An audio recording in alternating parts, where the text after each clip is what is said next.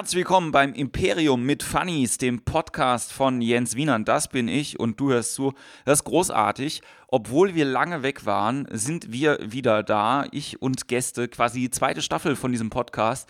Und ich freue mich sehr auf die heutige Folge und ich freue mich, dass das jetzt endlich wieder losgeht. Es war lange Pause. Ähm, das hat viel damit zu tun gehabt, dass ganz viele andere Projekte hier nebenbei angelegt waren. Unter anderem hat mein kleiner Bruder ein Restaurant aufgemacht, wo ein kleines Theater jetzt hinten drin ist in Mannheim. Was das für Optionen äh, ergibt, darüber rede ich wahrscheinlich in den nächsten paar Folgen ein bisschen mehr. Ansonsten äh, das Normale. Ihr könnt ja immer schauen, auch auf der äh, Facebook-Seite Jens Wienand macht alles. Da kennt ihr die ganzen Infos über mich. Das ist aber auch gar nicht so spannend. Spannend äh, ist, und ich möchte heute einfach direkt äh, starten, ähm, das Gespräch mit Piero Masterlas. Piero ist Cartoonist und kommt aus Hamburg wir haben uns unterhalten und äh, ich freue mich, dass das geklappt hat. Ich verspreche, dass wir wieder regelmäßig senden. Wöchentlich wird es wahrscheinlich nicht, aber ihr seid ja sowieso on track und äh, folgt dem ganzen Zeug auf Facebook, iTunes äh, und so weiter. Und wenn es euch gefällt, dann äh, lasst ein paar Sterne da, einen Daumen hoch und sagt vor allen Dingen euren Freunden, das freut mich am aller, allermeisten. So, das soll es mit den Vorreden auch gewesen sein. Ich wünsche euch ganz viel Spaß bei der heutigen Folge mit Piero Masterlas.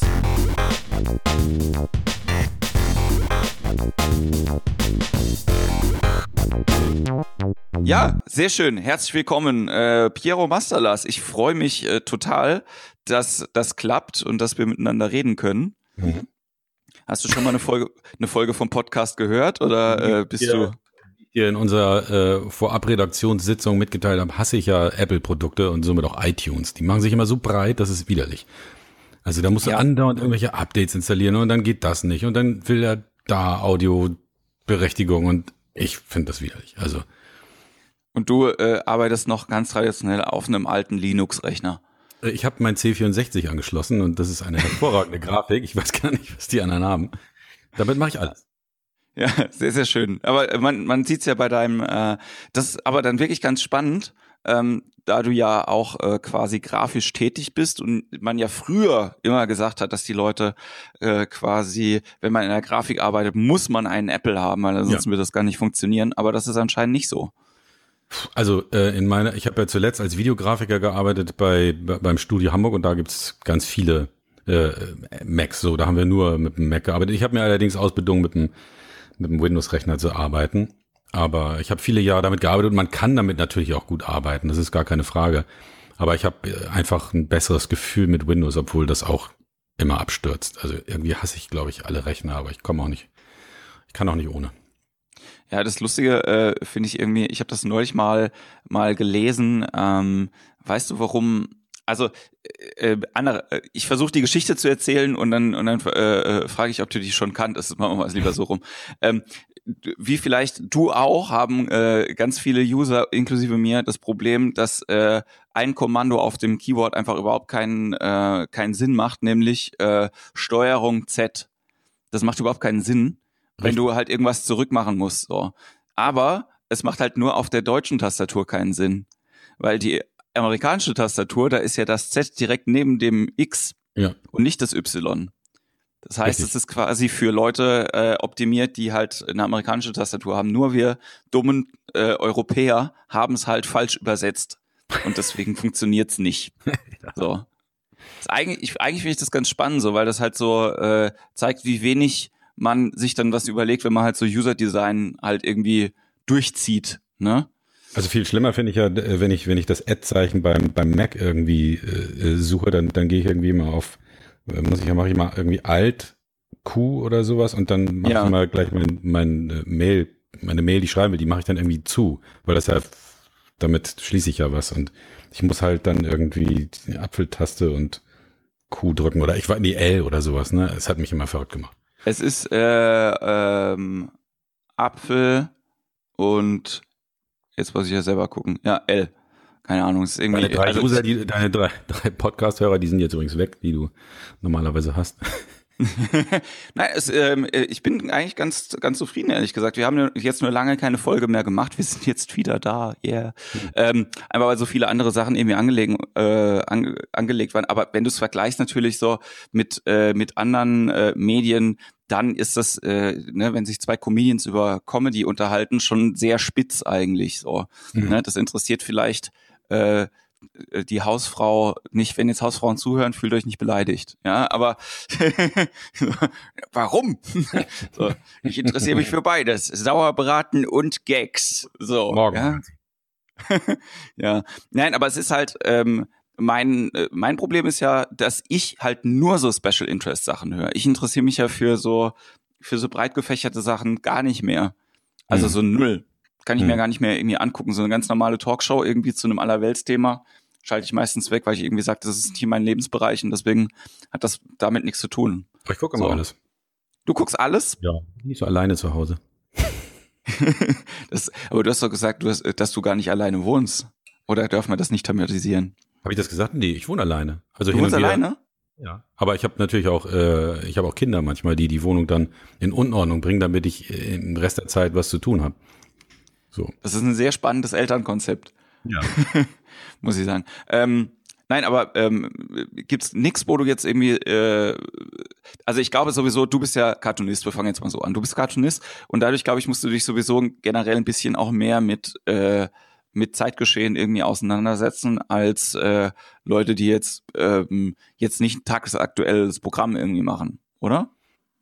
Ja, also ja. Mhm. Ich meine, man sollte immer relevante Inhalte produzieren, auch als äh, auch als Stand-up-Comedian und sowas. Ähm, das macht ja ist ja immer schön, wenn man auch mal so einen tagesaktuellen Spruch mit mit reinhauen kann, so am Anfang. Ne? Ich finde, das das packt die Leute immer viel besser, als wenn man einfach nur sein normales Zeug erzählt. So finde es immer gut. Ich höre es zumindest immer gerne, wenn man so Bezug nimmt auf aktuelle Themen. Ja, also ich finde, wenn das auch gut gemacht ist, dann, äh, dann ja, oft habe ich aber halt so oft das Gefühl, dass viele Leute das gar nicht so können. Gar nicht so richtig gut machen, ja. Das ist halt irgendwie auch oft ein äh, Ding. Oder auf der anderen Seite, du schreibst halt irgendwie ein wirklich sehr, sehr gutes Set. Das Problem ist ja auch wahrscheinlich, dass du es halt irgendwie, es passiert morgens was und dann fällt dir vielleicht ein guter Gag dazu ein, aber es ist jetzt keine Fünf-Minuten-Nummer, die du halt irgendwie dann, dann rausziehen kannst. Nee, ja? aber um erstmal so reinzukommen und die Leute zu packen und so, die werden ja dann hellhörig, wenn du gleich irgendwie was zu G20 sagst, was jetzt ja gerade aktuell war oder keine Ahnung, äh, irgendwas so, dann, dann ist man gleich, ah, ja, okay, dann hat man irgendwie Vertrauen zu dem und denkt, ja, der ist, äh, Wann hast du denn deinen G20, also hier den äh, mit den Autonomen beim Abendessen, wann hast du den denn gezeichnet? Äh, vorgestern, ne? Ja, vorgestern. Ja, aber ich meine so am, am Tag, also war, war schon irgendwie, also weil es ist ja quasi noch mehr passiert am ähm, am Freitag, ne? Oder hm. hast du mhm. den? No, also, ich, ich habe den, was haben wir denn heute für einen Tag? Ich weiß es immer nicht. Äh, Montag. Heute haben wir Montag. Ja. Genau, also Samstag habe ich den, genau, Samstag habe ich den gezeichnet, aber ich habe ja noch andere gezeichnet. Ich habe einfach nur, mir fiel einfach immer so eine Sache nach der, nach der anderen ein und dann habe ich das schnell so aufge, hingekritzelt. Ähm, ja. Und, und ähm, also ist es generell, du kannst ja mal ein bisschen irgendwie dazu erzählen, wie du, wie du zum Cartoons äh, zeichnen überhaupt gekommen bist. So. Also meine Oma hat mir damals den Stift in die Hand gegeben und ich habe was gemalt, glaube ich. Das, ich habe schon immer gemalt, so wie jeder, jeder äh, Comiczeichner, Cartoonist, Karikaturist.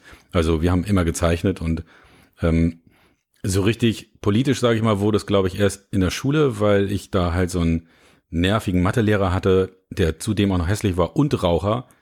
Die stinken ja also das kann man sich nicht vorstellen. Und das hat sich ja nicht geändert. Die Raucher heutzutage stinken ja immer noch, ja. Und das, wie merken die das nicht? Weil die, das ist so alles betäubt. Und aber das hat ihn zu einem unglaublichen Hassobjekt gemacht.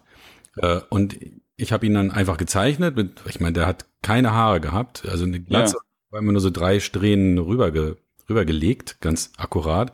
Und hatte einen Vollbart und eine Brille und stank. Also ich meine, mehr braucht man nicht, um irgendwie ein Hassobjekt zu werden. Und wir waren so zwei, drei Leute noch, äh, die auch gezeichnet haben. Und dann haben wir ihn halt während des Unterrichts gezeichnet und äh, uns dann immer so rumgereicht und haben uns kaputt gelacht. Da hatte ich praktisch schon, ähm, da hatte ich was in der Hand. Ne? Ich hatte Macht über diesen scheiß Lehrer. Ja. Und das äh, habe ich dann einfach immer weitergemacht. Und ich glaube, das war so ein bisschen die Grundsteinlegung für fürs Cartoon-Zeichnen. Also jetzt, das sage ich dann auch immer, ich zeichne jetzt keine, keine hässlichen Lehrer mehr, äh, ich zeichne einfach Homöopathen und Religiöse und, und sowas. Äh, na, also, aber es ist letztendlich dasselbe. Ähm, Also ja, ich, das wäre jetzt auch was, wo ich später noch mit dir halt quatschen könnte, aber wir können auch irgendwie direkt einsteigen. Ne? Du bist ja schon, ähm, ich glaube, ich mag deine Sachen auch äh, deswegen so gerne, weil ich finde die so negativ. Also es ist so, also ähm, ich mag ähm, dich so gerne, weil du bist so negativ. Das ist schön. Ja.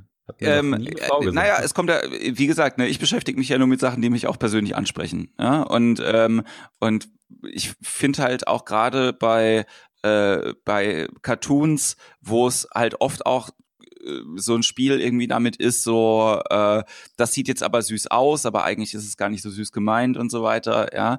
Ähm, hm. finde ich halt irgendwie, wenn du, du bist ja in der Bildwelt automatisch, wenn du halt bestimmte Sachen auch hast und dementsprechend halt auch so ein bisschen in der Gedankenwelt von der Person. Oder willst du jetzt sagen, dass es das irgendwie nicht so ist? So. Also ich zum Beispiel kann ja. schlecht zeichnen, weil ich kann mir, ich kann das, was ich mir vorstelle oder das, wie ich die Welt sehe, eher durch Sprache ausdrücken. Ja, mhm. so, das kann ich, glaube ich, ganz gut. Und vielleicht noch ein bisschen pantomimisch, aber halt nicht mit dem Stift in der Hand. So, ich kann kein Bild davon weitergeben, wie bestimmte Sachen aussehen, auch wenn ich die so im Kopf habe. Und das ist ja quasi dein Job als Cartoonist, oder nicht? Ja. Mhm. Und, ähm, und ich finde halt einfach sehr, sehr spannend, halt irgendwie, wenn ähm, andere Leute auf eine Situation kommen, dass denen ein bestimmtes Bild halt einfällt oder äh, ne, in unserem Fall halt ein Gag oder ähm, eine Variation von dem, was man halt irgendwie sieht. Und bei dir ist das halt oft auch so, dass es sehr, ja, böse halt irgendwie auch ist. Oder würdest du jetzt sagen, nee, es ist, ich, du bist totaler Menschenfreund. So. Ja, eigentlich schon, ne? Ich meine, deswegen macht man das ja, weil die meisten Cartoonisten sind ja eigentlich so Idealisten, ne? Weil die sind halt äh, verletzt tief in ihrem Innern, weil die Welt nicht so perfekt ist oder so schön ist, wie sie sich die vorstellen. Und deswegen zeichnen sie halt äh, so diese Sachen auf, äh, um das auszugleichen. Aber ich frage mich auch immer, was ist eigentlich böse oder was ist schwarzer Humor? Ich habe einfach nur eine bestimmte Meinung und die versuche ich einfach so deutlich wie möglich äh, rüberzubringen. Also ich, ich versuche es zumindest, gelingt nicht immer. Und äh, ja, das, das mache ich eigentlich. Das ist aber dann nicht böse, sondern das ist einfach vielleicht nur deutlich. So. Sag ich mal. Ja, aber es ist ja, also ja, ist, äh, ich finde das halt auch gut, dass es ähm, erkennbar ist. Meinung ist, glaube ich, auch was, was vielen Comedians oft fehlt, ne? Oder wo man dann halt irgendwie auch sagt, so, hm, das, das fehlt mir halt, wenn ich irgendjemanden noch nicht so richtig geil finde. Ne? Also das, das bei Stand-up sagt man ja oft, ist die einfach die Haltung irgendwie hinten dran. Mhm. Ähm, wobei eine Haltung zu einer gewissen Sache und eine Meinung dazu ja nochmal was Unterschiedliches ist. Mhm. Oder? Ja, das andere ist tiefgreifender vielleicht. Ne? Also ähm, das zieht sich dann so durchs, durchs ganze Werk, die Haltung jetzt. Ne? Das, ähm, ja, also bei ähm, du bist ja quasi auch live mit deinen Sachen auf der Bühne. Hm. Ähm, äh, wie kam das denn? Also was, ja, was ist da denn was ist da denn passiert? Dann war ich da und musste improvisieren. Nee, ich hatte eine Ausstellung 2014 im Mai in Kassel, äh, eine Einzelausstellung in der Karikatura und äh, der Aussteller meinte dann zu mir, mach doch mal eine Lesung, so damit man überhaupt mal ein paar Leute reinkriegt. Ja. und ich hatte ich eine Lesung, mir war das sowieso schon unangenehm mit dieser Ausstellung. Also ich habe mich zwar einerseits gefreut, aber andererseits dachte ich, boah, das ist so viel Aufmerksamkeit. Es ist zwar einerseits toll, aber auf der anderen Seite, wenn, wenn da so eine Laudatio für dich gehalten wird und alle gucken dich an und dann erzählt noch einer da was Tolles über dich, wie super du bist und so. Ich dachte, das halte ich nie aus.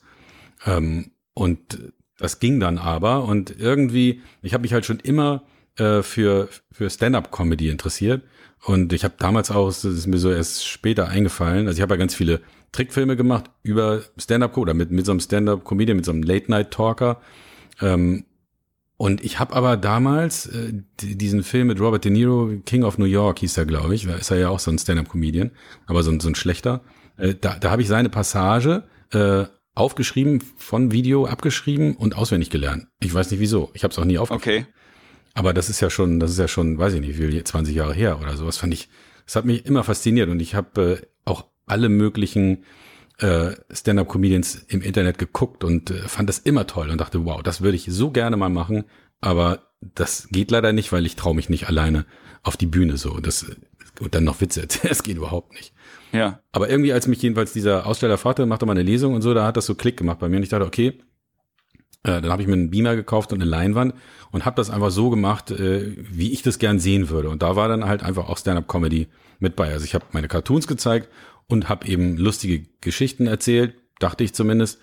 Immer wenn ich den Witz gemacht habe, hat keiner gelacht dann später, sondern immer nur zwischen den Gags und das hat mich sehr irritiert. Aber es war trotzdem nicht so schlimm. Also meine erste Testaufführung äh, war dann doch nicht so schlimm, dass ich nicht aufgehört habe. Ja, okay. So kam das. Und dann, ähm, genau, das war im April. Im Mai hatte ich dann diese, äh, diese Lesung in Kassel. Das war dann sogar noch besser als meine, meine Uraufführung, sage ich mal. Und dann wollte ich weitermachen. Und dann habe ich geguckt in Hamburg, wo, wo, wo kann ich das denn äh, überhaupt testen? Und habe ein Open Mic gefunden von Heino Trussheim in der Bar 227. Ähm, und habe dann da mal gefragt, beziehungsweise bin hingegangen, um erstmal zu gucken. Und dann kam ich rein und dann sagte Heino gleich zu mir, na, willst du auftreten? Und ich sage, ich, äh, die, wie kommst du da drauf? So, oh, weiß ich, hat er so ein Gespür gehabt. Und dann habe ich ihm das so erzählt und er meinte, ja, du kannst hier gerne auftreten, aber nicht mit deinen Cartoons, sondern hier ist reines Stand-up, Mikro, Stuhl, Bühne, Worte, nichts anderes so. Und okay. er meinte, du kannst deine Moderationstexte hier gerne üben, aber äh, halt ohne Cartoons.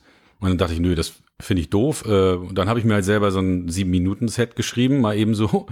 Und äh, das, das war auch peinlich, aber es, es lief gut so. Also ja, habe ich jetzt gar nicht mit wirklich mit gerechnet. Und äh, dieser ähm, Anton, der, der Franzose, ne, mit seinem Puschelmikrofon, ja. der war auch an dem Abend da, weil Heino den kennt.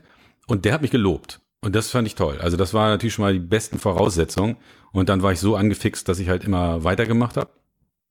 Und genau, und jetzt, äh, so ist es. Jetzt läuft das halt immer weiter. Jetzt mache ich eben Cartoons, ich mache äh, Stand-up zwischendurch und aber auch Musik, weil ich das vorher auch schon gemacht habe.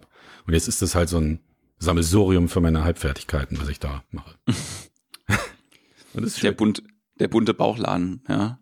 Das ist ja äh, Kessel bunt ist.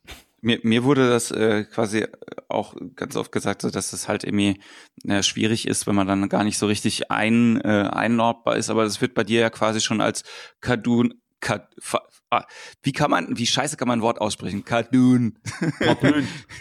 Cartoon. Cartoon Comedy äh, Cartoon Comedy, ähm, dass du Cartoon Comedy machst, halt irgendwie draufgeschrieben. Und ich glaube, dann ist es halt auch so, dass, dass man quasi schon weiß, ah ja, es passiert ja sowieso ähm, nicht eben nur Stand-up, sondern da sind noch andere Sachen noch dabei.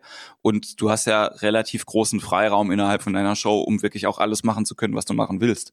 Ja, aber von diesem Namen Cartoon Comedy bin ich schon wieder weg. Das erste Plakat hieß dann auch so und äh, jetzt schreibe ich nur noch auf Live Cartoon Show und vielleicht schreibe ich nächstes Mal einfach nur, keine Ahnung, Hurz oder sowas dazu, weil die Leute einfach nicht wissen, was, was sie da erwartet und dann haben sie, dann haben sie Angst und, und kommen dann vielleicht nicht oder so. Ne? Das, das, äh, das ist ein bisschen schwierig. Äh, also vielleicht sollte man wirklich nur, ja, weiß ich nicht, Kabarett draufschreiben, dann erreicht man alle und letztendlich ist es egal, was man da macht, selbst wenn man sich auszieht. Hauptsache steht Kabarett drauf. Das Gefühl habe ich manchmal auch. Ne? Ich war, ähm, war ist schon lange her, dass ich in so einer ganz klassischen Kabarettveranstaltung jetzt äh, war. Ähm, nee, stimmt gar nicht. Vor äh, vier Wochen habe ich Ulan und Bator mal live gesehen. Kennst du die? Nee. Sag, das ist, äh, also das sind so zwei Typen. Ich habe die vor zehn Jahren, glaube ich, das erste Mal gesehen oder so. Da waren die noch am Anfang und ich habe noch gar keine Kunst gemacht und ich habe das nicht verstanden. Da habe ich die vor fünf Jahren nochmal gesehen. Da habe ich das so ein bisschen mehr gefeiert. Und jetzt habe ich die halt neulich nochmal gesehen. Die haben inzwischen, ist das, äh, ich hoffe, ich sage nichts Falsches, aber ich denke, gelesen zu haben, dass die das neue Stammensemble von der Münchner Lach und Schieß sind. Mhm. Also, ähm, und die beiden, das ist einfach sehr absurd, was die machen, aber auf einem extrem hohen intellektuellen Level. Mhm. So, ne? Also die, äh, die persiflieren Talkshows und so weiter. Und es ist halt so, dass du dich intellektuell wirklich die ganze Zeit angesprochen fühlst, aber auch mit dem Kopf schüttelst, weil du sagst, ich habe keine Ahnung, warum das gerade passiert. Und das, ist, das finde ich eigentlich sehr, sehr schön, ja. Das und, schön, ja. Äh, ich glaube glaube auch, dass viele Leute äh, ein paar sind gegangen in der Pause, was ich auch immer ein gutes Zeichen finde, halt irgendwie. Mhm. Als Zuschauer, jetzt nicht, wenn ich selber spiele, ich glaube, dann finde ich es nicht mehr schlimm. Aber ähm, dann äh, denke ich so, oh ja, da sind Leute überfordert von dem, was da gerade gerade passiert ist. Toll, wenn man das kann. Ich mache ja nur Pimmelwitze. Aber bei mir bleiben die Leute wenigstens sitzen.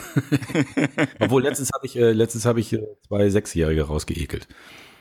Also das war absichtlich oder? Das war, das war auch so, so eine so eine offene Geschichte äh, bei der Millantor Gallery und da gibt's am Anfang halt so einen Hamster, der brennt bei mir, aber er überlebt. Aber das war für die so traumatisch, dass sie jetzt, glaube ich, äh, ja, die sind dann gegangen, die haben geheult und sind dann äh, sind dann gegangen oder mit den Eltern mussten die dann und das Publikum war dann so auf die Kinder und auch die Armen und Naja, dann habe ich wieder einen Pimmelwitz gezeigt und dann war alles gut. Also. ja, also sehr, aber auf der anderen Seite, ganz ehrlich, also wa warum also klar kann ich mir vorstellen, dass sich Kinder angesprochen fühlen, wenn da irgendwas gezeichnet ist. So und ich habe das als Kind auch nie verstanden, dass es Zeichentrickfilme gibt, die nicht für Kinder sind. Meine Eltern haben mir das immer gesagt. Ne? Also dass es so Sachen gibt, das darfst du jetzt noch nicht sehen. Und ich habe mich dann gefragt, ja, wann, wann soll ich das denn sehen? Halt irgendwie, ne? Es ist doch Cartoon. Offensichtlich ist das für, bin ich die Zielgruppe. Wie dumm seid ihr Eltern, ne? So, natürlich kann ich mir das angucken. Aber dann habe ich als äh, irgendwann mal, äh, boah, ich weiß gar nicht, wie alt ich da war. Sieben oder so. Also da Sieben. waren ja eigentlich alle Trickfilme für, für Kinder. Ich meine, es gab so ein paar Porno-Cartoons, glaube ich. Na, also ich, ich weiß noch, dass ich, also als ich mit, mit sieben das erste Mal Watership Down gesehen habe, war ich irritiert. Okay. Ja. So, weil das halt einfach keine, keine Kinderhandlung ist. Dann hat mein Vater mir was Gutes getan äh, oder wollte was Gutes tun und hat mich mit acht in ein falsches Spiel mit Roger Rabbit mitgenommen. Und der hm. ist ab zwölf. Und da war es auch so, dass ich den ganzen Film, ich fand den mega toll, ich fand den super lustig und so. Aber es gibt eine Stelle in dem Film, ähm, wo dann quasi der äh, Spoiler, wenn ihr den Film noch gucken wollt, aber wo der, wo der Richter von der von der Dampfwalze überfahren wird und sich danach so aufblustert und dann selber in den Cartoon verwandelt.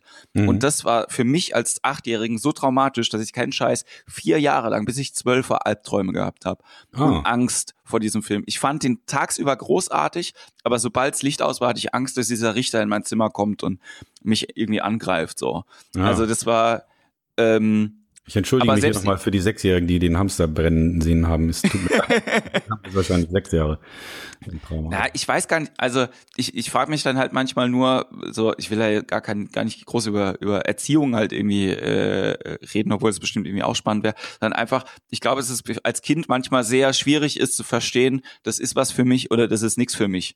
Ne? Mhm, ja. Und man sagt halt die ganze Zeit, natürlich interessiert mich das, bis man dann selber halt irgendwie am Heulen ist oder Traumat thematisiert ist. So, ne? Ich verstehe also, aber manche, manche Eltern nicht, die ihre Kinder mit in, in äh, Comedy-Shows nehmen. Weil ich, entweder wissen die nicht, was Comedy ist, oder denken, da ist bloß ein, ein, ein lustiger Typ mit einer Perücke oder sowas. Aber eigentlich kann man ja schon im Vorwege so erahnen, was da, was da so passiert. Und äh, oder man fragt, wenn man sich unsicher ist. Aber eine, eine Comedy-Show, die eben am frühen Abend ist oder manchmal auch wirklich äh, ganz normal um acht anfängt und da dann mit einer sechsjährigen Tochter oder sowas hinzugehen, das ist schon, äh, das ist schon schwierig, ne? Ich war ähm, hier auch im Theater gewesen und da haben auch äh, war so Familientheaterabend, keine Ahnung, wie sie sich vorgestellt haben. Und ähm, dass äh, der der jüngste der dabei war war glaube ich 14 oder 15 und es war halt eine Ingmar Stadelmann Show so. Ah, ja. und bei äh, bei der Passage mit äh, Fisten und Fasten so. Und die saßen halt in der ersten Reihe so ne? Und du hast richtig gesehen wie viel Spaß das Ingmar macht dass die da jetzt sitzen halt irgendwie ne? So. Und jetzt der 15-jährige noch ein bisschen was lernen kann ja? Aber ähm, fragst dich dann halt wirklich auch so was ja, wie du schon sagst ne haben die Leute sich das vorher mal irgendwie angeguckt, also generell. Das heißt ja jetzt nicht unbedingt, dass, dass alles, was mit Comedy zu tun hat, äh, äh FSK 18 sein muss, ne? Beim, nee, bei weitem nicht. Also ich sag auch mal, wenn da irgendwelche Zwölfjährigen sind, also ich sag, hier kommen jetzt ein paar, werden jetzt ein paar Begriffe erwähnt, also die, ja, die müsst ihr euren Eltern hinterher dann vielleicht mal erklären. Aber äh, das ist dann schon, äh, ist schon ein bisschen, ist schon ein bisschen, für manche ist es schon hart. Ne? Wenn du Sechsjährige hast und du, die hören dann auf einmal Arschfotzosaurus, ähm, ja, das muss dann natürlich äh, erklärt werden. Das ist nur einfach zu verstehen. Ja, ich glaube, das Schlimme ist, du brauchst es, also, ne, wie du schon sagst, eher müssen es die äh, Jugendlichen den Kindern mhm. irgendwie erklären. Den Eltern. Ähm, ja, ja, ja die, die, genau, die Jugendlichen müssen es den Eltern erklären. Nicht den, das wäre auch lustig. Das geht natürlich auch. Deiner kleinen Tochter, also deiner Dreijährigen, pass mal auf, ich erkläre dir jetzt mal, was Arschfotzosaurus ist. Also, ja, gut. Hauptsache man lernt, sag ich immer. Wie, wie alt sind deine Kinder denn? Die sind, ähm, ähm, warte mal kurz, 6, 8 und 17. Wow, okay. Aber dann äh, ist ja quasi, hast du ja äh, das noch live, wo man dann überlegen kann, ist das, äh, ist das Kind gerecht oder äh, nur was für, für das Älteste? Naja, die haben keine andere Chance, die sehen das halt. Ich kann, ich kann das ja nicht so ganz wegnehmen. Ne? Aber mein kleiner Sohn fand das mit dem brennenden Hamster auch nicht so gut. Sonst findet er, das ist ja so eine ganze Sequenz mit dem Zauberer und sowas, das findet ja. er lustig. Auch wenn der Zauberer dem weißen Kaninchen den Zylinder in den Arsch schiebt, da hat er auch gelacht. Aber als dann, äh, als, in, als Erweiterung habe ich dann eben diesen Hamster äh, angezündet und so, das fand er dann nicht so gut. Aber er kommt damit klar, also er ist jetzt nicht traumatisiert und er schläft hervorragend. Ja, aber das finde ich, äh, finde ich auch einen sehr, sehr spannenden Aspekt halt irgendwie, wenn man äh, ne, so selbstständig ist und dann und dann Kinder hat und dann die äh, dann auch ich stelle mir das dann so vor, muss mich gleich berichtigen, ob das da wirklich so ist, weil man dann halt ähm, in der Schule halt irgendwie andere Eltern kennenlernt. So, das ist ja immer meine Hauptpanik irgendwie vor Kindern, weil ich dann irgendwie denke, oh Gott, oh Gott, dann habe ich irgendwann mit anderen Eltern zu tun und denen erklären muss, was ich mache. So, oder Aber die halt irgendwie. Kinder kommen gleich mit dem Begriff Kugelscheiße irgendwie äh, in, in die Schule. Und äh, also das ist ja dieser eine Cartoon, den ich habe, wo dieser Mistkäfer in, in, die, in den Eisladen kommt und die Eisverkäuferin ja. sagt halt, oh nee, nicht der schon wieder. Und er sagt, eine Kugelscheiße. Und, so. und ja, das das lesen dann andere Kinder wiederum, die zu Besuch sind oder so, und dann sagen die, was steht denn da drauf? Kugel Scheiße, haha, und dann reden die davon. Wo hast du den Begriff her? Ja, von, von, äh, von Piero oder so. Das ist dann. Und meine Kinder sind halt auf der Waldorfschule. Das, okay. äh, da gab es gerade so, ein, so einen kleinen, also so eine Empfehlung, äh, dass Kinder doch bitte bei, bei anderen Kindern, wenn sie zu Besuch sind, kein Fernsehen oder Hörspiele hören und sowas. Ja. Ja, gut. das, ich meine, bei mir ist der Monitor halt den ganzen Tag an und ich arbeite halt und ich zeichne ja und das ist, aber gut, wenn welche zu Besuch sind, dann äh, kann ich die Pimmelwitze ja weg. ich stell, aber, aber, aber hier hängen auch die ganzen Postkarten und sowas und die Kinder fragen dann, was steht da drauf, was steht da drauf und so. Ja, gut. Ich sollte mir vielleicht noch eine Zweitwohnung, äh, eine Waldorfgerechte Zweitwohnung äh, besorgen. Ohne Ecken auch. Natürlich. Genau. Komplett abgerundet und alles war abgefedert. Aber ich frage mich gerade, was für gefährliche Hörspiele man denn bei anderen Kindern hören könnte, die äh, einem außer TKKG natürlich. Das, Alle. Ist, das geht, geht halt das gar nicht. Audio ist der Teufel, vermutlich für einige. Aber ist ja, das ganze, das ganze Medium, alles was, alles, alles was irgendwie abgespielt Alles, was elektronisch ist, ist wieder zurück in die Steinzeit. Mit abgerundeten Ecken. Ich glaube wirklich, dass es so Leute gibt, oder? Also die einfach die, ähm, also ich habe auch Angst vor der Technik, so, also vor, vor bestimmten Sachen, wo ich dann halt irgendwie denk so, huh, ja, okay, äh, Google-Brille oder halt irgendwie, ne, so Retina-Scanner und so ein Kram, das ist schon was, wo ich halt irgendwie denk so, ist cool, dass es das gibt, aber irgendwie brauche ich das nicht so in meinem Alltag. Mhm. Ähm, aber ich glaube, dass es wirklich viele Leute auch einfach gibt, die halt irgendwie Angst haben und überfordert sind von Sachen, die es draußen halt irgendwie noch gibt und sich dann gar nicht halt irgendwie damit beschäftigen und dann halt auch so abgehängt werden. Also ja, das, ich hätte jetzt das auch so finde ich immer, das finde ich immer so schlimm. Ich hatte mal eine Nachbarstochter, die durfte keine Süßigkeiten essen, was ja im Grunde jetzt nicht so schlecht ist, aber immer wenn die auf Geburtstagen war, dann hat man sie nur an der Gummibärchenbox gesehen, weil die hat sich die ganzen Süßigkeiten reingepfiffen, weil sie sonst nicht durfte. Also ich finde, man muss, äh, man muss einfach mit den Gegebenheiten umgehen lernen und dazu gehören eben auch Hörspiele, Fernsehen, all sowas. Ähm, man muss damit eben maßvoll umgehen, aber das von vornherein äh, zu verbieten, ist, äh, halte ich für keine keine gute Sache. Und ich ja, meine, nochmal um auf die Waldorf-Leute äh, zu kommen, also da gibt es sicherlich ja. welche, die so krass sind, aber es gibt auch ganz normale. Und das Schöne ist eben, dass Kinder da sehr, ähm, sehr äh, als Menschen wahrgenommen werden. Deswegen finde ich das gut. Ja, also das ähm, ich finde das generelle, ja, wie du sagst, ich glaube, das Menschenbild, was du an der Waldorfschule irgendwie hast, im Vergleich jetzt halt auch zu zum normalen Schulwesen, das finde ich irgendwie auch ganz schön. Ähm, ist aber manchmal so an der Lebensrealität halt irgendwie auch vorbei. Ne? So, das, ähm, meine, meine Freundin ist ja auch äh, äh Lehrerin an einer, äh, einer Schule für geistig Behinderte und hat sich da irgendwie auch so äh, für verschiedene äh, ne, Unterrichtskonzepte irgendwie interessiert und hat dann auch von einer Waldorfschule irgendwie auch erzählt, die so gleichberechtigt halt einfach ist, ne, was Inklusion und so weiter irgendwie angeht, wo ich irgendwie denke, so, das ist total super, also ein tolles Menschenbild, aber es ist halt einfach auch an der Lebensrealität vorbei von dem, was halt äh, äh, was halt einen erwartet, wenn man aus der Haustür halt irgendwie auch geht. Ne? Also das äh, hört dann quasi schon dann auf, wenn man äh, in Bus steigt und halt irgendwie äh, mit normalen Leuten darüber spricht, wer sich da jetzt auf den Sitzplatz setzen darf oder, äh, oder nicht. Ne? Mhm. Und ähm, Also auf jeden Fall gibt's da sehr viel mehr Elternabende, äh, wo man sich auseinandersetzen kann. Und wie gesagt, die, die Eltern dort auf der Waldorfschule sind nicht so, die, die kommen da jetzt nicht im gelben Kleidchen angetanzt und so und grinsen die ganze Zeit. Also da sind auch ganz, äh, ich sag mal, normale Leute. Und ähm, das, äh, da, da kann man halt wirklich sich dann gut auseinandersetzen. Also es ist schon, mir gefällt es da doch ganz gut, muss ich sagen. Das, das glaube ich auch, das glaube ich auch. Aber äh, es ist ja egal, ob es jetzt Waldorfschule ist oder ob es jetzt irgendwie äh, herkömmlicher äh, herkömmliches Schulwesen ist. Ich glaube, das Thema Medienkompetenz ist einfach was, was äh, überall noch viel zu viel zu wenig vorhanden ist. Ne? Also man hat das jetzt vielleicht irgendwie, wenn man Glück hat, hat man jetzt einen Referendar, der jetzt auch selber tindert, ja, so. Mhm.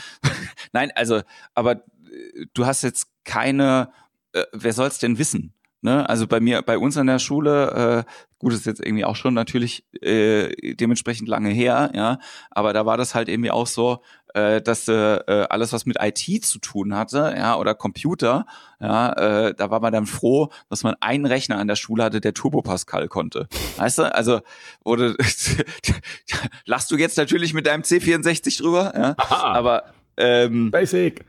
Aber das ist ähm, war damals schon nicht aktuell, weißt du? Also da so viele Sachen auf der Schule, die man nicht braucht. also ja, ne, das so. Ich meine, das äh, welche Versicherungen sind sinnvoll, sowas zum Beispiel soziale Kompetenz und äh, wie, ne, wie Gerechtigkeit, äh, braucht man Religion überhaupt? Also solche, solche Sachen, die, die wären, finde ich, da gar nicht so richtig äh, unterrichtet. Das würde, also das hätte mir viel mehr gebracht. Selbstbewusstsein. Selbst, das wäre ein schönes Fach gewesen. Ich äh, frage mich, welcher Lehrer das bei uns irgendwie hätte geben können, dem ich es auch abgenommen hätte. So, wahrscheinlich nicht so viele. So, der Hausmeister. Alter, der Hausmeister hätte Selbstbewusstsein unterrichten können bei uns. Weil mit dem, also stockevoll halt irgendwie in der Pause. Guck mal, und die Saufen hätte auch gleich unterrichten können. Das ist ja, Selbstbewusstsein ja, und Saufen. Heute bei Hausmeister. Das ist toll. Da hätte ich auch mitgemacht. Das wäre gut. Da hätte ich sogar auch. Das wären, das wäre auch, das wären auch mal ein paar coole Fächer gewesen. Also, hm. so, ich überlege gerade, ob man das dann abgewählt hätte in der Oberstufe. Saufen. Nee, nee ich glaube, nee.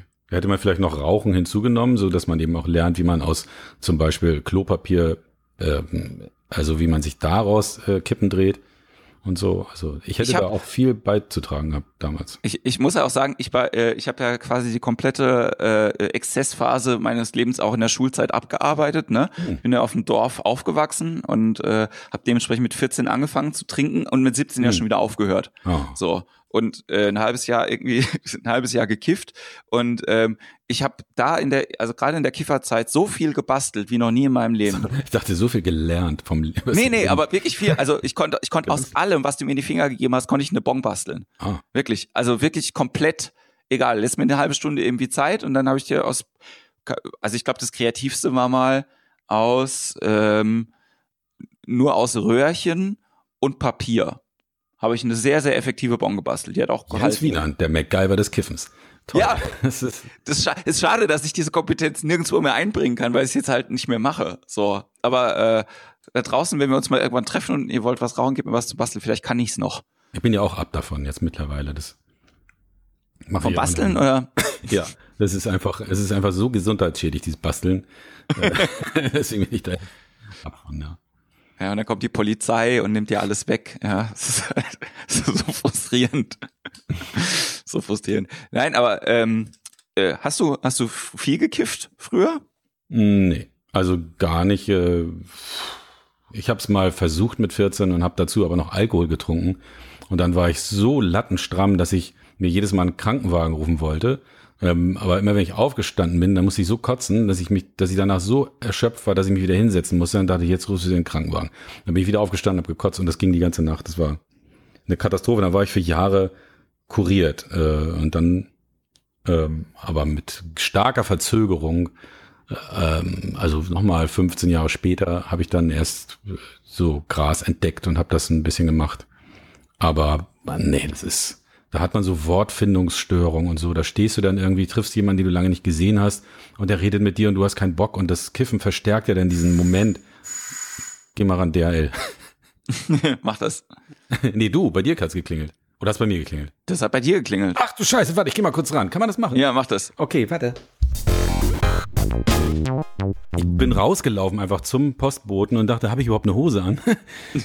das, wenn man immer den ganzen Tag zu Hause arbeitet und so, ich bin ja hier im Dachgeschoss, es ist ja mal recht warm, da kann es ja durchaus vorkommen, dass man auch mal so äh, Casual Friday die ganze Woche hat. Aber ich, ich hatte sie, ich hatte, ich hatte was an. Zumindest untenrum. Also alles gut. Aber mir geht es auch oft so. Also ich äh, bin ja auch so, dass ich, wenn ich morgens aufstehe, äh, ich, ich schlafe meistens auch irgendwie nur in äh, eine Unterhose und, und 4711. ja, nee, also ähm, äh, Unterhose oder Shirt so. Und dann kann es wirklich sein, dass ich, ich, ich bin keiner von den Typen, der morgens aufsteht und sofort als erstes duschen geht. Das mache ich meistens erst, bevor ich aus dem Haus gehe. So, und dann sitze ich halt morgens da und arbeite halt einfach schon mal am Rechner, trinke dann zwei, drei Kaffee und bin dann halt einfach nicht angezogen. Und dann kann das wirklich so sein manchmal. Hm. Das ist hm. dann doof, vor allen Dingen, wenn man dann einen Termin vergisst und jemand vorbeikommt. So, ich habe äh, auch schon einige Leute für Meetings hier in Jogginghose äh, begrüßt, einfach weil die am schnellsten greifbar waren. Jogginghose ist so, also das ist für mich, äh, finde ich äh, gut. Ja, in Mannheim bist du damit so, so schon overdressed teilweise. Ja, ne? Schön. ähm, wo waren wir denn gerade? Ähm, Eltern, Medienkompetenz, ähm, Kiffen, äh, Drogen Richtig. nehmen. Genau. Ja, genau. Da bin ich jetzt, wie gesagt, ab von. Das hat sich aber so ähm, einge, eingeschlichen. Ich, also ich rauche nicht und ich trinke nicht und ich habe äh, keine Fleisch esse ich auch nicht und Fisch auch nicht und dann, dann haben wir, äh, ich, ich esse Fisch, ansonsten haben wir sehr viel gemeinsam, merke ich gerade. Hast du Fahrrad? Ich habe auch ein Fahrrad, hey. ja. ja. Nein, ich finde das immer ganz spannend, irgendwie, wenn man, ähm, wenn man Leute entweder gar nicht kennt und dann so Gemeinsamkeiten feststellt, oder man Leute schon sehr lange kennt und dann eine Gemeinsamkeit feststellt. Ich habe jetzt letztes Wochenende erstmal rausgekriegt, dass mein Bruder äh, auch Höhenangst hat. Der ist 29. Ich hm. wusste das die ganze Zeit nicht. Aber nachdem wir beide jetzt irgendwie auf so einer 4-Meter-Leiter standen wir, und ich gedacht habe, naja, ich gehe jetzt halt hoch, ähm, weil äh, er wird schon wissen, was er da macht. Und er dann gedacht hat, naja, ich gehe jetzt halt hoch, weil wenn Jens dann hochgeht, dann brauche ich nicht so viel Angst haben. Das fand ich ganz lustig. ja, oder man kennt sich schon lange und man, man äh, stellt dann nochmal fest, dass man, dass man total gegensätzliche Ansichten hat und man sich eigentlich gar nicht mag. Und dann wundert man sich auch, warum das so lange gehalten hat. warum man, warum man dann zusammen wohnt und genau. warum das so lange, lange gut gegangen ist. Aber ähm, da bin ich eigentlich ähm, ja so ein bisschen ich habe nicht, nicht so viele Leute, mit denen ich mich da irgendwie jetzt wirklich über, was du vorhin gesagt hast, über so Meinungen irgendwie austausch. So, ich, ich merke dann manchmal, es gibt dann so Gespräche, äh, wo ich mich dann ganz schnell ausklinke, weil ich halt irgendwie denke, oh Gott, oh Gott, ich will die Meinung jetzt gar nicht hören, weil das zur Folge hätte, dass ich jetzt von dir als Person das und das bestimmt irgendwie denke. So. Ja, oder so. Ne? Ja. Ja, ich meine, da siehst du ja auf Facebook auch, was, äh, was du da manchmal für Kommentare bekommst von Leuten, die du kennst, wo du dich auch wunderst, ne? Was, äh, was geht denn bei denen ab? Also. Ja, also das, das sowieso, bei online ist das, glaube ich, nochmal was anderes, aber bei, ähm, bei so normalen Gesprächen, ne, wenn du mit jemandem so face-to-face -face irgendwie redest, denke ich auch manchmal so, wenn dann irgendjemand anfängt, was zu sagen, dann denkst du, ach nee, also ganz ehrlich, ich will, will jetzt nicht über, über Religion mit dir irgendwie diskutieren, so, das wäre mir jetzt irgendwie einfach sehr, sehr anstrengend, so, weil teilweise brauche ich irgendwie auch den, den Diskurs gar nicht, ja, also, ähm, ich nee, war zum Beispiel... Glaubens bei Glaubensgeschichten ist das eh so eine Sache, da, da kann man ja gar nicht viel diskutieren. Ne? Also wenn jemand äh, einfach sagt, er glaubt, so dann ja, da kommst du da auch nicht ran. Ne? Also das ist ja auch bei Homöopathie ist das ja auch so, da gibt es ja gleich, gehen ja gleich irgendwie alle Klappen hoch, da kommst du nicht mal, kommst nicht mehr ran. Ja, und äh, das Krasse finde ich so in letzter Zeit, dass es immer mehr so Themen gibt, wo du so Entscheidungs, äh, also so, so grundsätzliche Entscheidungen irgendwie treffen musst, wo ich dann irgendwie sage so, äh, wer hat das überhaupt zur Dis äh, Diskussion irgendwie gestellt? Ne? Also Impfungen zum Beispiel, hm. ne? wo ich einfach denke so, was da denn passiert irgendwie, dass ein paar Leute gedacht haben, also nee, tut mir leid, das ist einfach, das ist einfach eine Scheißidee mit der Impfung. Ja, so. Also kann, man kann das ja, ich, und man, verstehe mich nicht falsch, ja, man kann ja kritisch sein bei bestimmten Sachen. Ja, ja? so ja, bei sagen, Impfung muss man ja auch, ganz klar, so. Aber es gibt keine bessere Methode, äh, um, um Kinder vor Krankheiten zu schützen. Ne? Also und auch ältere Leute und Kinder, die nicht geimpft werden können. Also ist einfach wichtig, dass alle geimpft werden. ich sehe das genauso. Ja, und dann gibt's halt, äh, jetzt, spätestens jetzt haben wir die Hausfrau verloren mit dem Hackbraten. Was? das geht gar nicht. Nein, aber das, äh, das Lustige finde ich halt so, ähm, das ist, also das ist jetzt nur ein Beispiel bei den Impfungen, ja, so und dann gibt's halt so und da brauchst du gar nicht in die Verschwörungstheorien reingehen. Das wird ja dann sowieso halt irgendwie gruselig, aber es gibt halt bestimmt auch äh, so andere Themen, wo ich dann irgendwie denke, so, es ist, es ist doch nicht irgendwie, dass man immer alles nur so schwarz-weiß sehen kann, ja. Und so, so eine Generalentscheidung halt irgendwie machen muss bei, bei so ja, also ähm, differenzieren oder, oder nochmal sich genau informieren und nachforschen oder zu sagen, keine Ahnung, das übersteigt jetzt meine, meine Kompetenz, da muss ich selber erstmal, das macht ja keiner. Das, äh, ne, deswegen schwarz-weiß ist immer irgendwie einfacher. Also sieht man ja jetzt am Wochenende wieder mit der, mit der Geschichte in Hamburg halt irgendwie. Also wer da jetzt sagt, dass man da eine gute Position halt irgendwie hat, wenn man sich jetzt entweder für links oder äh, oder rechts irgendwie entscheidet, dann hat man einfach nicht zugehört, so oder geguckt, was passiert ist, so. Weil genau, halt ich war auch erst, habe ich auch gedacht, ich mache jetzt erstmal ein paar fiese Cartoons äh, gegen die Polizei, weil die haben ja sofort ne, eskaliert, ja, ja. gleich rein und so. Und dann beschäftigt man sich aber ein bisschen länger, liest noch ein bisschen was, liest Kommentare, hört sich andere Berichte ran an und so weiter. Und dann merkt man auf einmal, also ganz eindeutig ist es jetzt auch irgendwie nicht und so. Und bevor man da halt dann irgendwie so, so einen Cartoon raushaut, der dann die Falschen trifft, ähm, ja, lässt man das einfach oder denkt einfach noch mal ein bisschen mehr nach oder, oder forscht noch ein bisschen so. Das, das finde ich eigentlich auch ganz, ganz spannend. Hast, hast du, ähm, hast du mal Sachen gemacht, wo du danach gedacht hast, oh, das war vielleicht irgendwie in dem Moment, ähm, fand ich das gut, aber jetzt so mit ein bisschen Abstand, ähm, ist es jetzt nicht mehr unbedingt, was ich dazu sagen würde. Ja, ich habe mal, ich hab mal in einem Forum, habe ich mal oder unter einer Zeitung habe ich mal was gepostet zu dieser zu dieser äh, ähm, Kückenvergas-Geschichte und so. Da gab es so ein Urteil und da habe ich gleich rumgepöbelt und so. Ich kriege das jetzt im, im Detail nicht mehr hin und äh, hab, hab da halt rumgepöbelt und dass ich das total dämlich finde und so. Und dann hat mir aber ein Richter geschrieben, dass das ganz schön blöd ist, denn man muss das mal so sehen und so sehen und dann ähm, hat er mir das so ein bisschen aufgeschlüsselt äh, und dann war ich ganz kleinlaut, ne? Also weil es einfach manchmal Zusammenhänge gibt, die sieht man nicht so. Ähm, das ist auch schwierig, die, die herauszufinden, gerade so, was so juristische Geschichten anbelangt. Und äh, also man muss da schon immer ein bisschen vorsichtig sein. Aber ich finde es zum Beispiel ganz toll, um mal einen, einen Kollegen von mir zu erwähnen, äh, Mario Lars, der beschäftigt sich, also der macht sehr viel tagesaktuelles Zeug, auch für Extra 3 und so. Und ich ja. bewundere es wirklich, wie der mit so, so, mit einer Lockerheit die Themen abarbeitet. Das, das finde ich gut. Also da trifft er immer irgendwie genau den Punkt, aber ohne sich zu sehr aus dem Fenster zu legen. Das ist, das ist toll. Also das, das finde ich echt gut. Für wen machst du denn im Moment alles Kram? Also so, wo, wo findet man denn ähm, Material für von dir oder ähm, genau? Unterschiedlich. Also ich habe damals ja für Spiegel Online äh, irgendwie Cartoons immer gemacht, aber das gibt's ja jetzt leider nicht mehr, beziehungsweise das haben die jetzt geändert. Jetzt machen es nur noch zwei. Ähm, ich veröffentliche äh, eigentlich im Eulenspiegel, manchmal im Stern, seit es da diese auch eine, eine neue Seite gibt. Und ähm, sonst halt in Büchern. So. Da gibt's immer ganz viele Sampler zu bestimmten Themen und da bin ich dann mit drin. Und äh, du hast auch mit, mit Radiocomedy ähm, was gemacht. Das, ja. ähm, das ist aber schon ein bisschen her, das war hier in, in Norddeutschland, war das der totale, der totale Hit, Frühstück bei Stefanie. Und ähm, genau, da habe ich irgendwann mal von den beiden Machern, die äh, eine Nachricht bekommen, ob ich mir vorstellen könnte, für die was zu zeichnen, weil die machen eine Radiocomedy und wenn sie das vorstellen, möchten sie einfach ein paar Bilder haben. Ja. Und das ist immer schwierig für andere Leute was zu zeichnen, gerade wenn man da halt sowieso selber immer was komplett macht. Ne? Also ich zeichne ja nicht nur, sondern ich denke mir auch die Witze aus und dann auf einmal hat man die Gags von anderen Leuten und muss dafür zeichnen und so und das ist schwierig. Äh, aber ich fand das so lustig damals, dass ich gesagt habe, okay, das mache ich. Und dann wurde das ja der absolute Hit. Dann war das nicht nur im Radio, dann kam es irgendwie ein Jahr später auch ins Fernsehen und äh, das lief irgendwie fünf Jahre. Und das war toll. Das ging bis runter nach Bayern, also wo die Leute das gut fanden. Ja, meine, äh, meine Family findet das auch äh, sehr, sehr lustig. So, gab, du äh, das nie?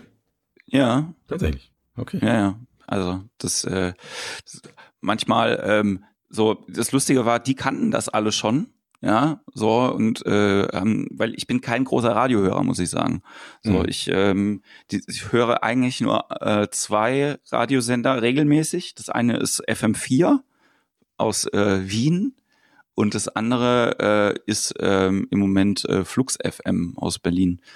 Wobei mhm. ich äh, sagen muss, dass äh, mir die Österreicher da immer noch am allerbesten gefallen, weil die spielen irgendwie, also 80 Prozent von dem, was die spielen, gefällt mir und ich kenne 60 Prozent davon und das ist eine sehr gute, ähm, sehr gute Aufteilung, weil man lernt halt äh, immer wieder neue Musik irgendwie auch kennen, die man gut findet und das ist ein so eigentlich so ein Bereich, den ich überhaupt nicht mehr ähm, nicht mehr für mich abdecken kann. So, was ein bisschen schade auch, äh, auch ist. Äh, du hast vorhin schon so ein bisschen erzählt von, ähm, von äh, Filmen, die du magst und auch Stand-up-Comedy, was du gemacht hast. Was war denn so, äh, aber ähm, hast du als, als Comiczeichner denn auch irgendwie so Sachen gehabt, die dich irgendwie beeinflusst haben oder wo du jetzt noch sagst, irgendwie finde ich geil oder? Ja, auf jeden Fall. Also damals natürlich Walter Mörs und Gary Larson. Das waren, das waren starke Einflüsse. Ralf König auch. Mit 14 habe ich mir von meiner Mutter mein erstes Schwulcomics, hieß es Schwulcomics, hieß es ja damals, ja. Äh, schenken lassen. Da, da hatte ich auch lange Haare. Meine Mutter dachte dann, na super, das war's mit Enkelkindern. Aber Ralf König war einfach so geil witzig und so super versaut noch zusätzlich. Das war einfach großartig und äh, das, das hat mich stark äh, äh, beeinflusst. Den habe ich übrigens jetzt kennengelernt, auch Ralf König. Schon, wir haben schon zweimal haben uns jetzt getroffen und der ist sehr nett und äh, macht immer noch tolle Sachen. Und der, wenn der eine Lesung macht, der macht ja wirklich eine klassische Lesung, ne? Also die ja. Sachen werden irgendwie reingeblendet auf eine Leinwand und er sitzt da und liest das dann ab. Das ist so unglaublich komisch. Der kann, der kann mit seiner Stimme auch so toll die, die, die Charaktere nachzeichnen. Äh, das, das ist der Wahnsinn. Also das kann ich jedem nur empfehlen, das muss man sich angucken. Können nicht viele, also die Sachen so sprechen, wie, wie sie sein sollen. Aber Ralf ist da echt ein Meister. Das ist wirklich Wahnsinn. Also der hat mich beeinflusst. Gary Larson auch. Ich habe die erste Zeit, habe ich wirklich wie Gary Larson gezeichnet. Ja. Äh, ne, den, der hat ja auch so ganz ähm, spezielle Typen. Hat ja mal diese Brillen meistens auf, ohne Pupillen ja. und sowas. Und äh, damals hat er auch noch so in Schwarz-Weiß gearbeitet mit so groben Rasterpunkten drin. Das habe ich alles haarklein kopiert und so und äh, habe mich dann aber irgendwann habe ich mich davon gelöst. Ich bin immer noch auf der Suche nach einem guten Gary Larson Sammelband irgendwie so. Mit dem äh, Hunde gemalt finde ich zum Beispiel sehr gut. Mit dem Hunde gemalt? Mit dem Hunde gemalt, ja. Hunde. So ein Maler, der halt so einen Hund als Pinsel benutzt. Weil da erklärt er so ein bisschen was. Er zeigt Cartoons und äh, schreibt ganz viel dazu, wie er da drauf gekommen ist oder was es da für Publikumsreaktionen gab und so. Das fand ich sehr gut.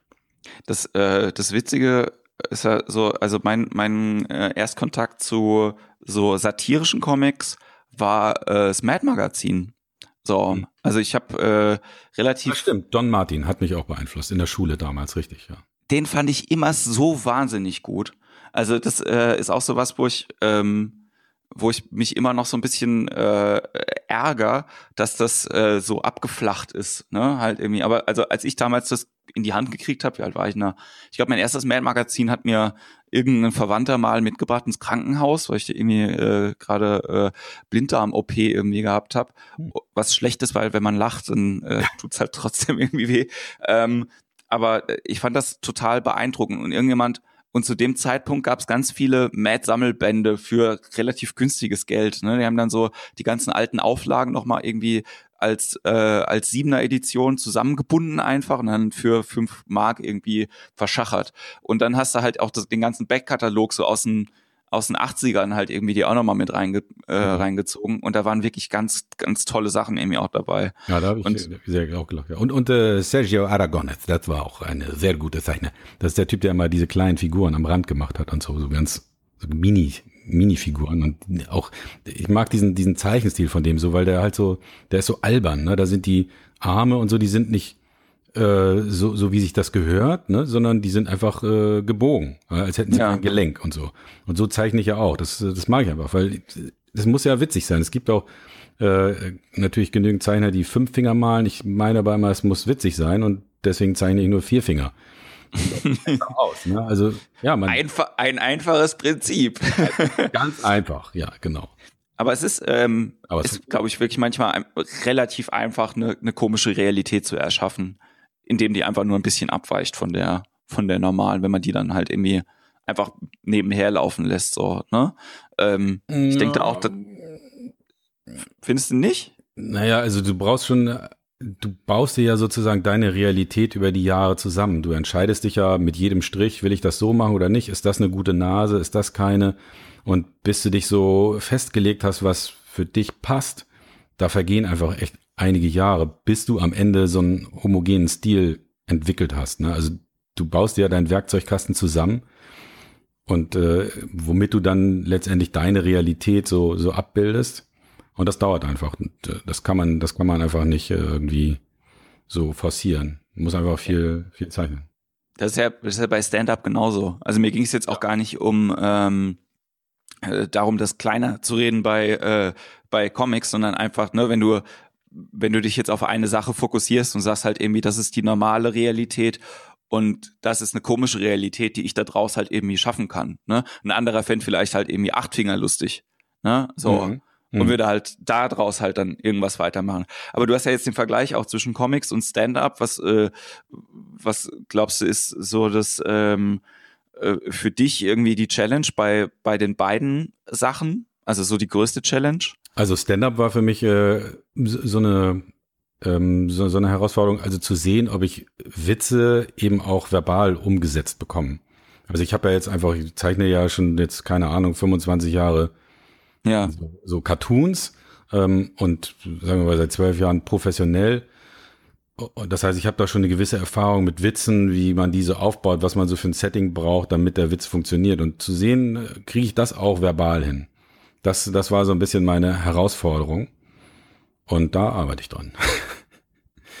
das macht Spaß, ja. Es klingt, klingt lustig, wenn man das dann so, so sagt, Witze auch mit, mit, mit Wörtern zu fabrizieren. Ja, also, Aber weil, ist doch. So ist es ja, ja, klar, klar. Aber das ist für den, für, für den normalen Stand-Up-Comedian ist ja genau das der, äh, äh, das der Weg. Also, es, ähm, glaube ich, es ist sowieso immer ganz spannend, wenn man ein komisches Talent hat und dann auch mal versuchen soll, das mit einem anderen Werkzeug halt irgendwie ähm, zu bedienen. Ne? Mhm. Also äh, so lustige Lieder zum, zu schreiben zum Beispiel finde ich unglaublich schwierig. Ne? Also so. Also das, ja, also bei mir war das genau umgekehrt. Ich habe ja auch immer viel Musik gemacht, als ich nach Hamburg gezogen bin. Ich komme ja ursprünglich aus Lübeck und ich bin 98 nach Hamburg gekommen und äh, da habe ich dann ein bisschen gezeichnet, habe aber viel, viel Musik gemacht da war ich irgendwie total geflasht und ich habe, äh, also normalerweise spiele ich Schlagzeug, habe aber auch ein, so ein Klavier und äh, habe mir dann halt Cubase besorgt und habe da dann so äh, meine Songs gemacht und ich habe die dann immer einer, einer Freundin vorgespielt, äh, die sich mit Texten auskennt, die ist Schauspielerin jetzt und damals war sie auch schon total Schauspiel fixiert und der habe ich das mal vorgespielt, sie meinte, Piero, deine Musik ist gut, äh, aber die Texte, meine Fresse. Also das war, ja, aber ich, ich konnte einfach keine ernsthaften Texte schreiben, also nicht, die waren jetzt nicht lustig, die waren eher unfreiwillig komisch. Und okay. Das, also, und mir fällt es dann doch leichter, eben witzige Sachen zu machen, wenn man sich dann erstmal festlegt. So jetzt zum Beispiel mache ich ja auch Musik ne, mit einer Ukulele und äh, schreibe da eben die, die, Songs und da fällt es mir dann äh, wesentlich leichter, lustige Sachen zu machen, als, äh, als eben ernsthafte. Übrigens gibt's eine, meine CD ähm, auf Spotify Wer sich mal okay, cool. machen will. Na, wie heißt die denn? Die heißt äh, Piero Träum weiter. Das muss man so eingeben, sonst kommt man da nicht drauf. Und da sieht man mich halt in einem Originalaufzug ähm, mit 17. Da habe ich ja. so eine Leggings an und lange Haare und äh, also so Fokuhila, volle Pulle. Aber das trug man damals. Ähm, war das war das die Frisur, die du hattest, als du dir die Ralf König äh, Comics äh, geholt hast? Das war das war dann später Später, glaube ich noch. Später, ja. Das war mehr so die Van Halen-Zeit. Äh, David Lee Roth und so, ne? Der lief ja damals immer in solchen Gummihosen rum, hätte ich fast gesagt. Also ja, aber jedenfalls, ich habe diese Songs halt äh, gemacht, 98, 99, 2000 so und äh, die hingen immer auf meiner Festplatte und dann äh, habe ich irgendwann mal gedacht, vielleicht gibt es ja irgendeinen Menschen auf der Welt, der äh, das gerne hören möchte, was ich da so fabriziert habe und vielleicht zahlt er auch noch Geld dafür. Und dann habe ich geguckt im Internet und das ist halt das Tolle. Es gibt zu jedem Problem eine Lösung und es gibt eine Firma, die stellt deine Sachen nicht nur ins Netz, sondern auch überall auf, auf alle möglichen Kanäle, also auf Spotify, auf Deezer, auf was weiß ich nicht gibt, was, es ja. gibt, iTunes und so weiter. Äh, und genau, da musst du so pro forma eine Produktionsfirma gründen und eine, ja, so, so eine CD-Hülle entwerfen, all sowas und dann kannst du die Songs hochladen und jetzt kann man sich die halt auf Spotify anhören und das ist so lustig. Das, das, das fand ich so witzig, wenn das auf einmal so, ne, wie mit dem Fingerschnipp, zack, und dann auf einmal hast du eine CD drin. Und äh, es gibt tatsächlich Leute, die das äh, öfter hören. Und zwar ist es, glaube ich, äh, wenn ich es richtig gesehen habe, ein 49-jähriger Südamerikaner. Der hört gerne, der hört gerne meinen äh, pathetischen Deutsch-Rock oder was immer ich da gemacht habe. Also ich habe immer Deutsch, äh, deutsche Texte geschrieben. Das werde ich mir auf jeden Fall äh, nachher, äh, ich verlinke das auch nochmal, äh, Piero träum weiter. Ähm, ich, ich kann das ein bisschen nachvollziehen, irgendwie auch mit diesem, oh, jetzt ist es im, im Netz, oh, jetzt kann man das und das irgendwie machen, weil äh, ich habe 2006 während meinem Studium damals habe ich eine eine Metal äh, ein Metal Label gegründet mhm. und äh, habe im oder nee, 2005 haben wir die erste CD rausgebracht, 2006 ging es dann irgendwie weiter und ich habe damals ein Praktikum bei Vodafone gemacht und da war äh, quasi Musik on Demand noch was ganz Neues ne, 2006 konntest du dann irgendwie, da war so das, äh, gerade der war der der Höhepunkt vom Klingelton-Hype, ne? Und ähm, da konntest du dir halt irgendwie Songs auf dein Handy laden und das war äh, mega geil. Und ähm, während die brauchten quasi, um bei Vodafone die Qualität abzusichern von den äh, jeweiligen Tracks, haben die einen Song gebraucht, der durchläuft. Das Problem ist, die hätten für jedes Mal, wo dieser Song läuft, GEMA bezahlen müssen. Und dann haben die halt gesagt, so, wo kriegen wir denn jetzt einen GEMA-freien Song her? Und dann habe ich gesagt, na ja, ich habe halt ein Metal-Label, so, wenn ihr wollt, könnt ihr halt einen Song haben, der halt die ganze Zeit durchläuft. So. Aber ich will halt. Ich, das so genau, in der, in der genau. Hotline oder was? Nee, nee, nee. Das war, nee es, geht, es geht einfach nur, es ging einfach nur um, um, um die, um die, um das, das wäre super lustig, wenn man das durchhören könnte. Und dann habe ich gesagt, aber wenn ihr diesen Song bekommt, möchte ich mit allen anderen Sachen, die ich jemals rausbringe, halt irgendwie in diesen Vertriebskanal von euch rein. Und dann haben wir gesagt, okay, cool, das machen wir.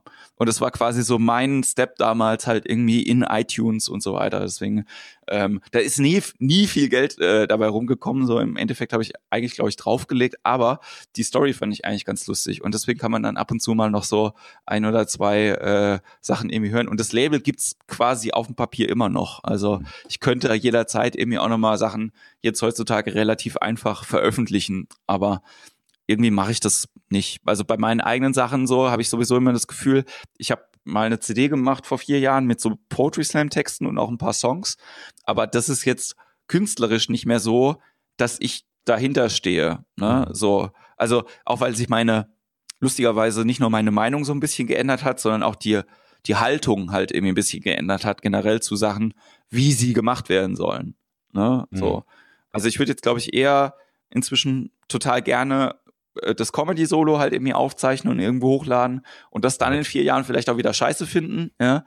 Aber bei den, bei den Slam-Sachen denke ich immer so, ach ja, keine Ahnung, vielleicht ist es doch eher Lesematerial, man weiß es ich denke auch immer, Mann, warum mache ich das nicht, noch nicht länger? Ich würde schon so gerne irgendwie 15 Jahre dabei sein, weil das einfach so eine unglaublich komplexe Materie ist und man da so viel entwickeln äh, muss. Ne? Das sieht immer so einfach aus, wenn die Leute auf der Bühne stehen und dann so lustige Sachen erzählen, aber bis das so locker und lustig rüberkommt, da, das ist, äh, das ist so eine harte Arbeit. Also und es gibt halt auch keine Abkürzung. Ne? Also das ist nee. halt, egal wie talentiert du auch am Anfang halt irgendwie bist, glaube ich, das äh, gibt es da Leute, die machen dann vielleicht, hab dann, wenn es gut läuft, irgendwie so neun Monate, wo, wo sie halt irgendwie äh, weniger jetzt so da dran, da dran ackern, aber im Prinzip, ne, so ähm, das dauert halt einfach alles sehr, sehr, sehr, sehr lange, weil es eben auch keine Ausbildung irgendwie dafür gibt. Ne? Es gibt Leute, so. die, die sind natürlich schon grundsätzlich witzig, dann gibt es Leute, die können wunderbar frei reden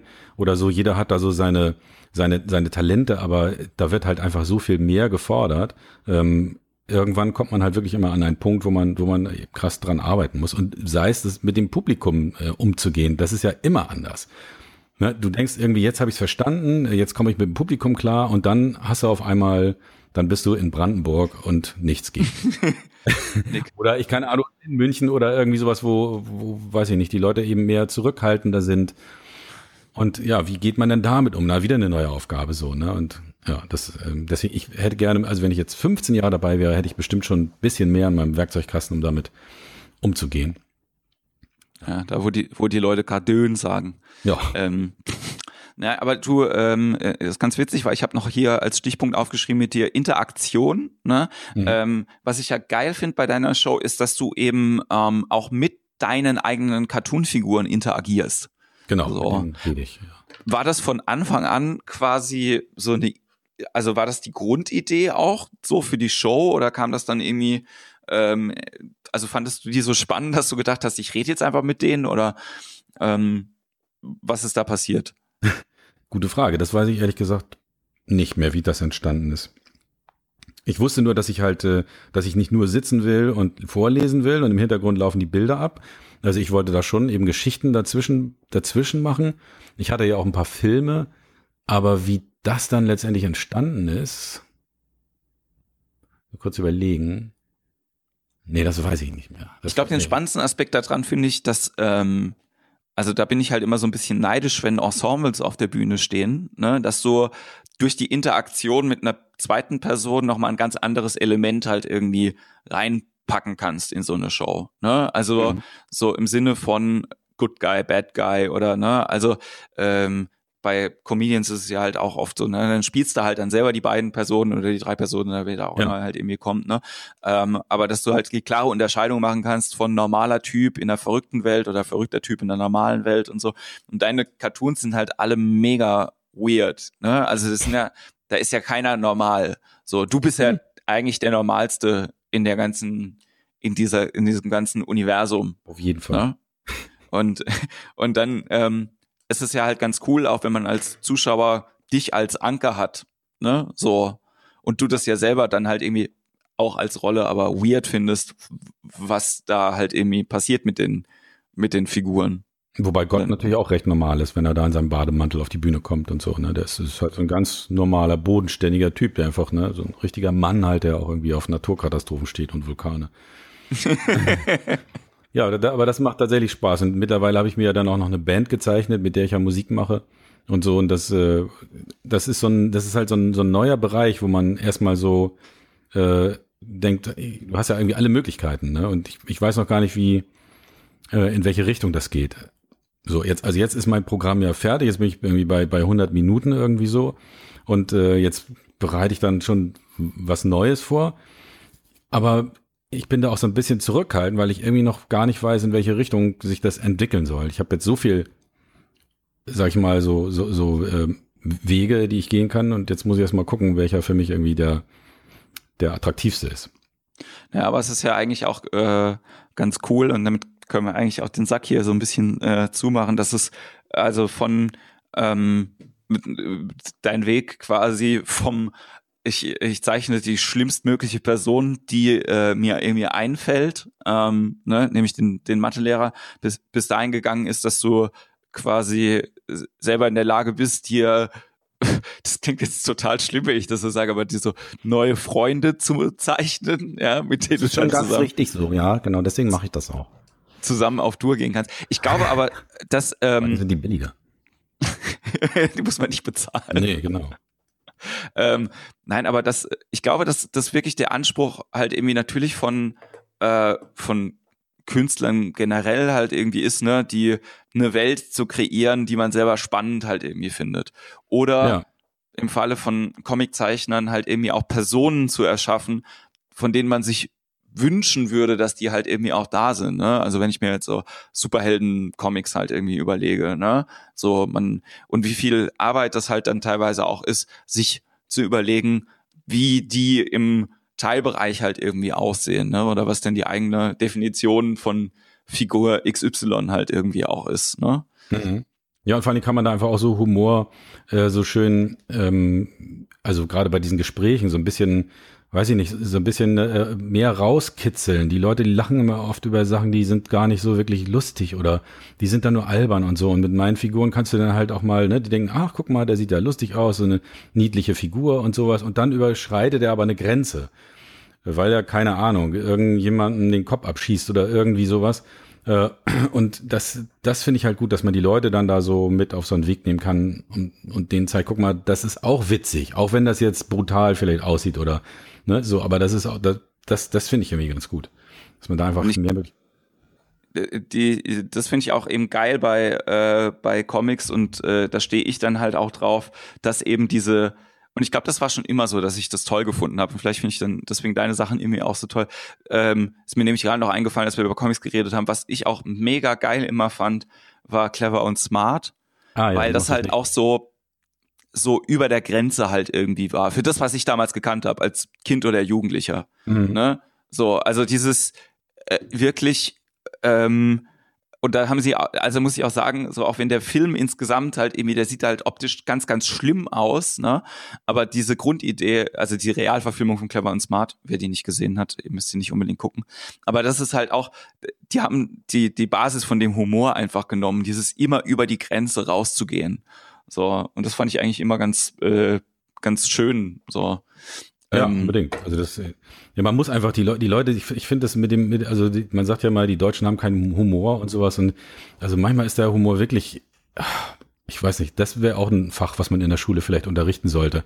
Manche Leute sind so, so unglaublich humorlos oder so, ich weiß auch nicht, was, was mit denen los ist, die, die schreiben mir dann da auch Kommentare unter die Cartoons, also ich, das muss ich noch kurz erzählen. Wie lange geht deine, dein Podcast eigentlich immer so? Äh, Ach, wir, wir, wir haben noch ein paar Minuten. Kannst gerne noch. Ja das äh, richtige rausschneiden jetzt. äh, nee, ich hatte zum Beispiel, ich habe ja einen so einen Cartoon mit, ähm, zeige ich auch mal auf der Bühne, da, da sind halt so drei Einhörner, also links äh, ist, sind zwei und rechts sind zwei und, und links ein Einhorn und ein Typ, ein nackter Typ mit so einem, mit so einem Ständer halt so. Und, ja. Äh, irgendwie so, so eine Feder im Haar und sowas und rechts halt zwei Einhörner. Und links sagt halt das eine Einhorn, ähm, Kerala und ich wollen heiraten. Und rechts sagt, sagt dann das männliche Einhorn, na toll, denkt das viel mehr, wenn ich jetzt was sage, bin ich wieder der blöde Rassist. So, ne? Und das, ist halt, das eine ist halt kein Einhorn, so das, das sieht man. Ja, ja. Da, da hat mir dann aber jemand drunter geschrieben, nicht witzig. Und dann habe ich gedacht, wieso? Na doch, das ist witzig, weil das ist gar kein wirkliches Einhorn, wenn man hinguckt und so weiter. Ne? Und habe ihr das so erklärt und dann meinte sie, nein, es ist nicht witzig, weil das ist Zophilie. Und Zophilie ist ja Sodomie, also Liebe mit ja. Tieren. Und ähm, dann habe ich eben zu ihr gesagt, okay, das, das, das stimmt, da hast du recht, wenn man äh, davon ausgeht, dass Einhörner wirklich existieren und sie auch reden können. Also, weißt du, die Leute, ja, die ja. regen sich da Sache auf und meinen da eben Kommentare schreiben zu müssen, weil ich hier äh, Sodomie pro propagiere. Ich habe Einhörner gezeichnet, verdammt nochmal. Ne? Und das, das finde ich schwierig. Und da, ich finde, da muss man einfach, ähm, da muss man einfach ganz viele Pimmelwitze zeichnen, um die Leute wieder zu normalisieren, äh, auf den Humor bezogen.